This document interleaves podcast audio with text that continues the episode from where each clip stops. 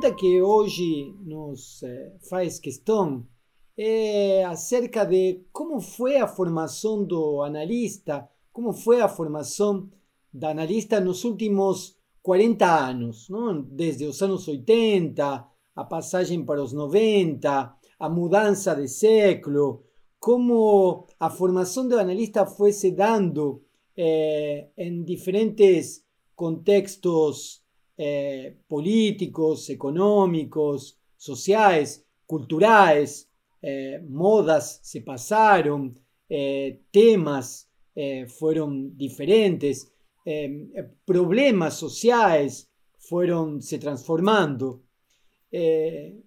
essa é a questão que nos traz hoje.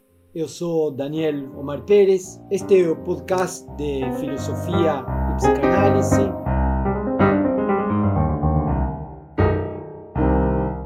Boa tarde, bom dia, boa noite, Dulce Maragaio. É um prazer estar com você aqui. Nós queríamos saber um pouco como, desde tua perspectiva como analista, eh, se foi dando a formação do analista eh, percurso de décadas eh, que nós podemos, de algum modo, mensurar desde os anos 80 até, até nossos dias. É, a, a, formação do analista, o, o, se formar como analista, mudou, não mudou, continua sendo a mesma? Essa pergunta surge é, porque, bom, porque Freud se fazia essa pergunta é, para ele próprio e para seu grupo. É, Lacan também se fez essa pergunta várias vezes e, e, e reformulou sua própria formação. E é uma pergunta que se faz tanto aquele que é, escuta pela primeira vez falar de psicanálise, quanto aquele que tem um percurso de décadas fazendo psicanálise. A pergunta pela formação do analista é uma pergunta de iniciante, poderíamos dizer, e também uma pergunta de alguém experimentado em análise. O que, que você poderia nos dizer sobre isso? De princípio, o que eu tenho a dizer é que é uma grande alegria estar aqui com você.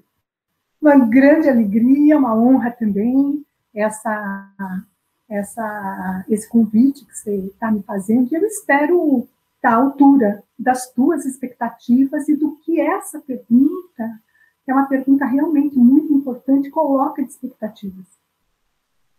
O que eu tenho a te dizer é, é firmado na história de uma pessoa de 67 anos que veio de classes, de uma classe bastante humilde, que não teve dinheiro para fazer a sua formação psicanalítica aos moldes em que nos tempos em que eu estava saindo da faculdade se propunha uma formação em psicanálise.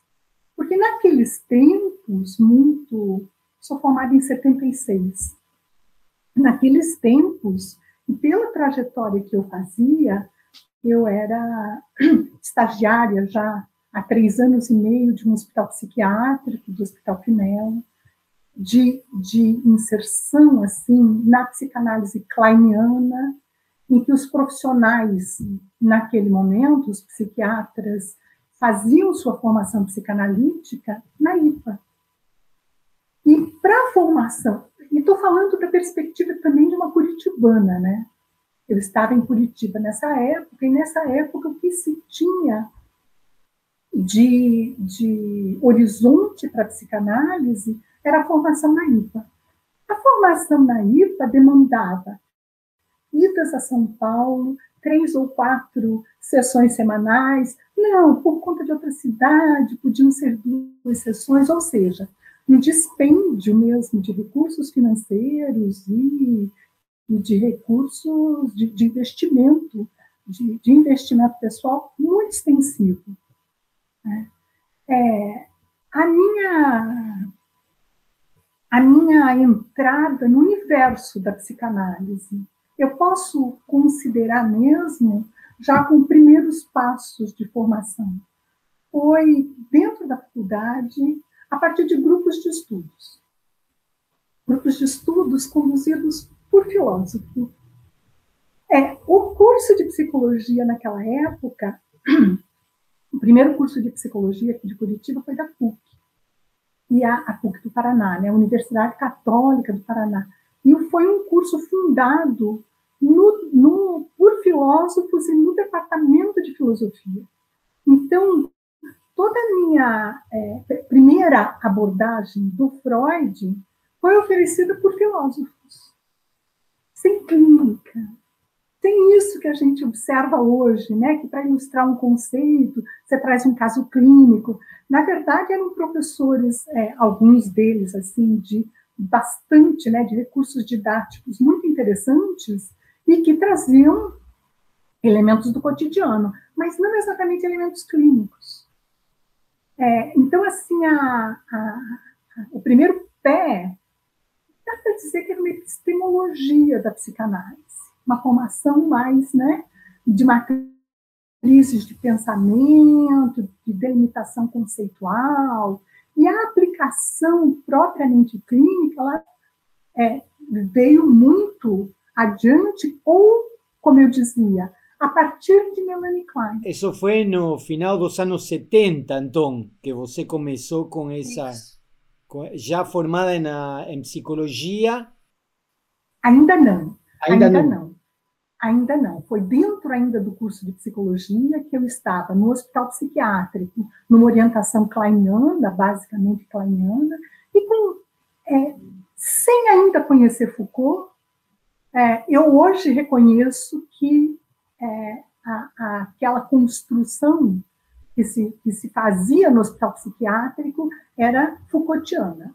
Um discurso kleiniano com práticas behavioristas. Né? Você tem a, uma, uma capa de saber que muitas vezes organiza e embala práticas que não são propriamente daquele, daquele conjunto de saber. Né? Ou seja, que era o estudo de textos kleinianos e o trabalho junto com professores da área de filosofia. Eu acho que eu me atrapalhei aqui na hora de te, de te situar. É, é porque a minha experiência ela veio em duas vias. De um lado, a experiência no hospital psiquiátrico, com a psicose, com psiquiatras que faziam formação pela IPA e o push era kleiniano. E de outro, a inserção na psicanálise freudiana a partir de grupos de estudos com um professor em especial, o Roberto Gomes, que era filósofo, que é filósofo, né? Ah, e aí, aí então você se forma como psicóloga? Psicóloga em 76. Logo na sequência, eu vou é, é, assumo uma, uma, uma, cadeira por um semestre só na Tuiuti, no curso de psicologia da Tuiuti, mas já na sequência eu vou para São Paulo. Eu vou para São Paulo e em 77 eu entro no programa de, de mestrado da USP com o Luiz Carlos Nogueira. Então lá, né, com o Luiz Carlos Nogueira, é, o Lacan também entra na minha, na minha formação. Não só o Lacan, como então decisivamente é, Foucault e Robert Castel, e mais especialmente também eu faço uma aproximação com o que se chamava na época alternativas à psiquiatria, rede de alternativas à psiquiatria, conduzida pelo, pelo Félix Guattari, que vinha muito a São Paulo. Então, essa efervescência de diversos, é, é, diversos questionamentos do que se praticava como saúde mental, muito especialmente do que se praticava nos ambientes da saúde mental, né?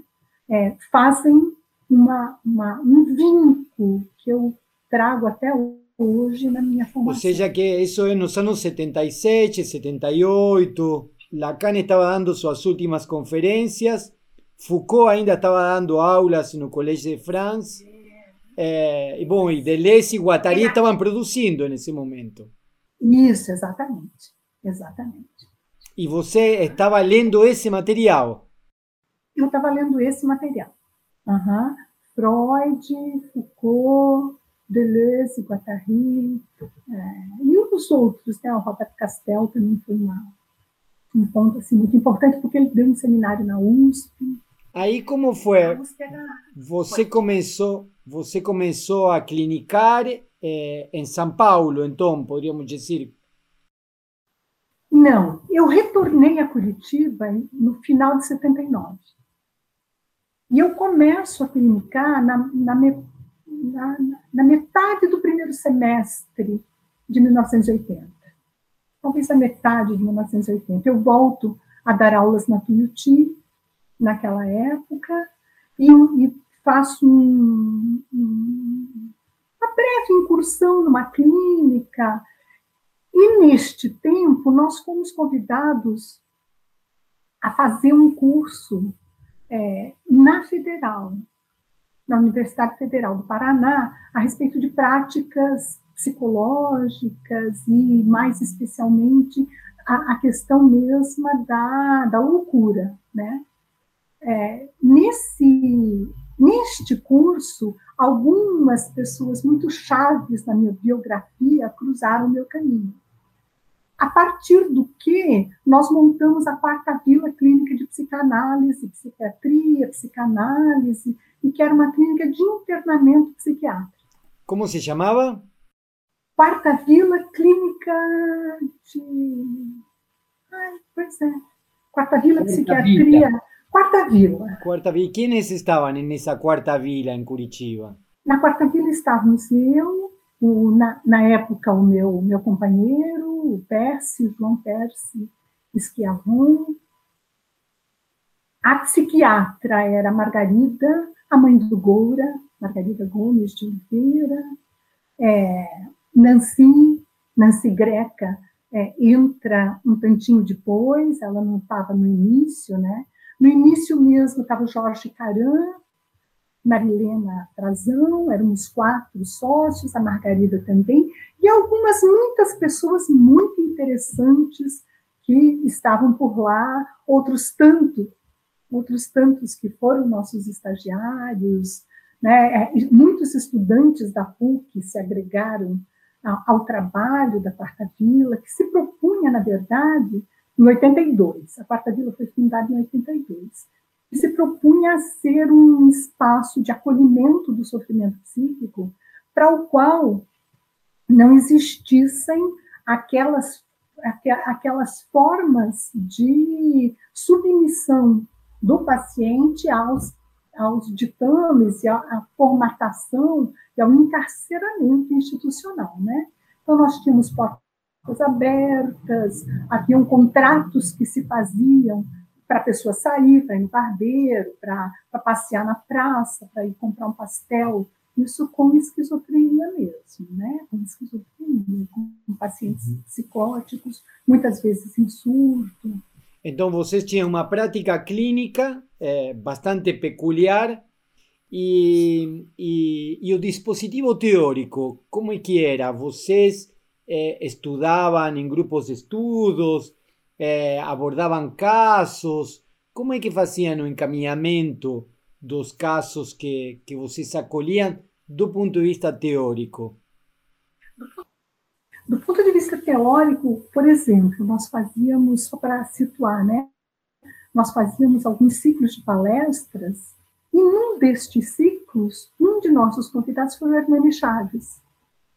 Então, é, nós nunca abandonamos nem o Freud, nem o Lacan, nem o Deleuze e o Guattari, e muito menos aqueles outros autores que pensavam, que propunham um pensamento crítico, muito especialmente com relação à loucura. Então, o nosso Spinoza, Spinoza é fantástico, né? É, é Nietzsche, é, sempre esteve no café da manhã, no almoço, no jantar, essa, essa, essas é, maneiras de, de pensar. Então, né? essas leituras de psicanálise e de filosofia eram um pouco a que dava combustível ao trabalho clínico que vocês faziam.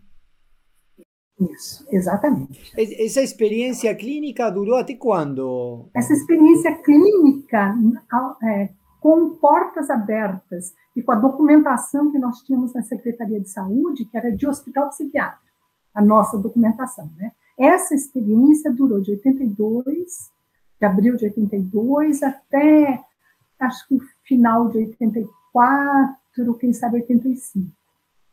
Nós fomos péssimos administradores e o, o, o acontecimento não se sustentou financeiramente. Uhum. Não se sustentou financeiramente, aí por várias razões que nesse tempo curto não tem, não tem muito ao caso. Né? A gente desenvolvia também atendimentos domiciliares, uhum. desde esta época. Então, com os atendimentos domiciliares, nós seguimos muito mais adiante. Jorge Cesarino esteve conosco, ele foi um dos nossos estagiários, e ele esteve conosco nessa experiência muito vigorosa, que é a de você entrar no universo da loucura lá na casa da pessoa, uhum.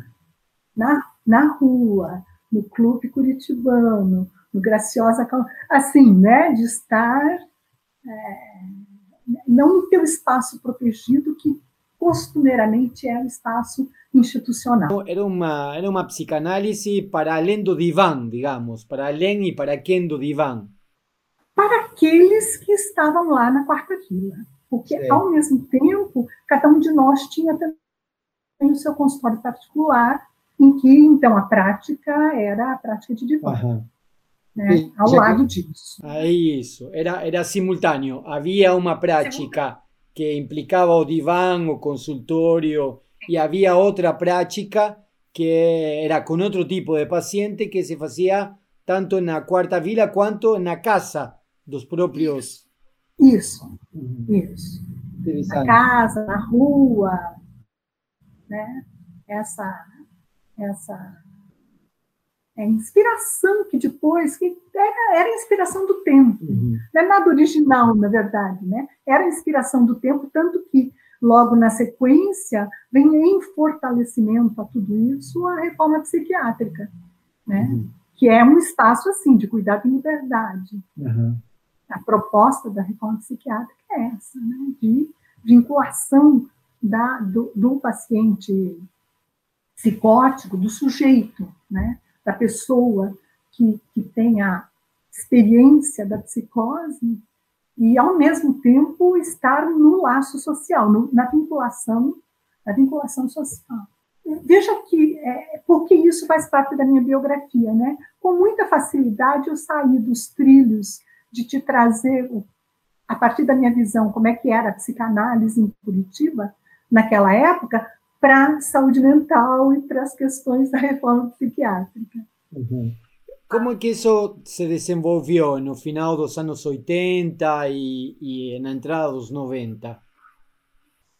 A minha primeira experiência de análise foi em 75, ainda nos tempos da faculdade, com uma psicanalista é, da IPA. Uma experiência não muito longa, por conta de ser muito caro. Exatamente por isso, por conta de ser muito caro. Né? É, eu tive uma outra experiência pessoal de terapia no psicodrama. Em cada um destes momentos, algumas reflexões muito interessantes para mim, significativas, me acompanham até hoje.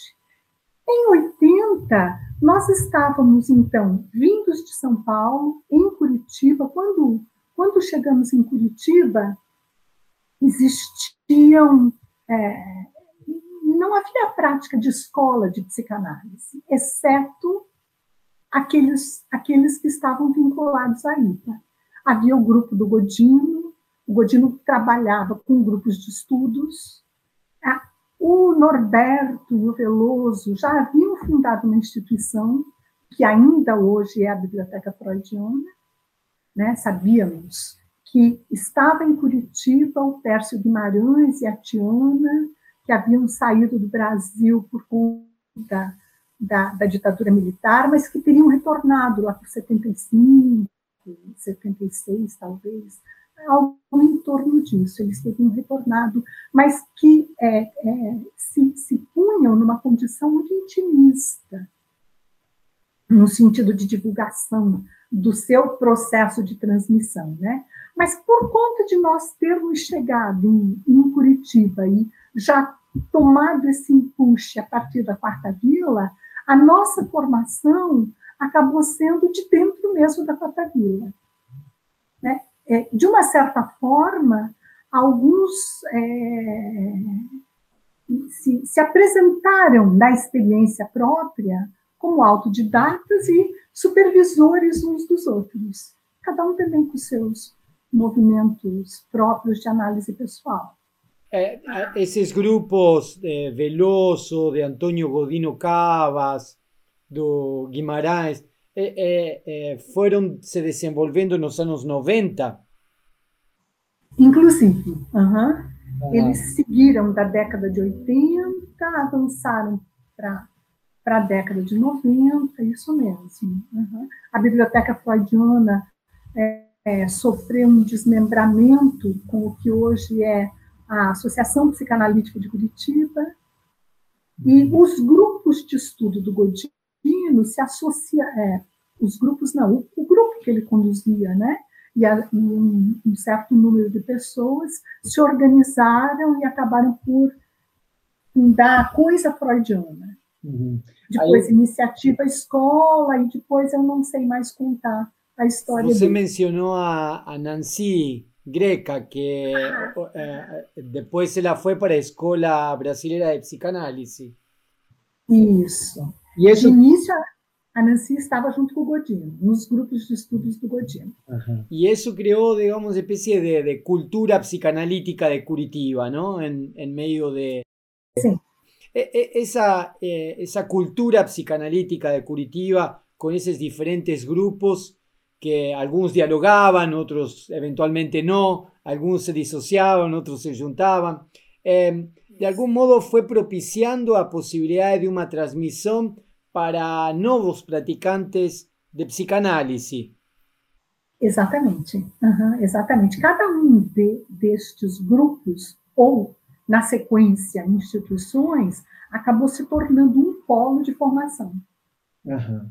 A Biblioteca Freudiana, a Coisa Freudiana, a Quarta Vila.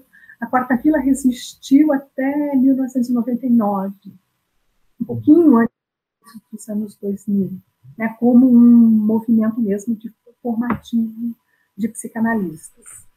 Y en, esas, en esos grupos de formación, entonces, había grupos de estudio, cartéis eh, o esquema, digamos, eh, freudo-lacaniano, de grupos de estudio, a presentación de casos, cartéis, eh, así que iban, y análisis propia, ¿no? Y análisis propia, cada uno buscaba su camino, ¿no?